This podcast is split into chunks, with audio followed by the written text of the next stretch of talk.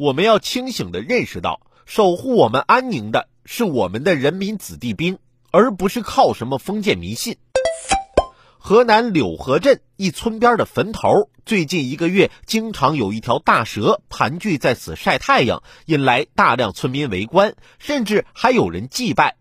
十九号下午，柳河镇政府工作人员回应，蛇出来晒太阳是正常的自然现象。目前，他们已驱赶聚集的村民，并对他们进行批评教育。蛇在冬天会冬眠，气温高的日子会醒来活动，晒太阳补充能量。就这么普通的自然现象，就让这些人不顾疫情防控，聚集着搞些个封建迷信活动。看来啊，普及科学文化知识还有很长的路要走。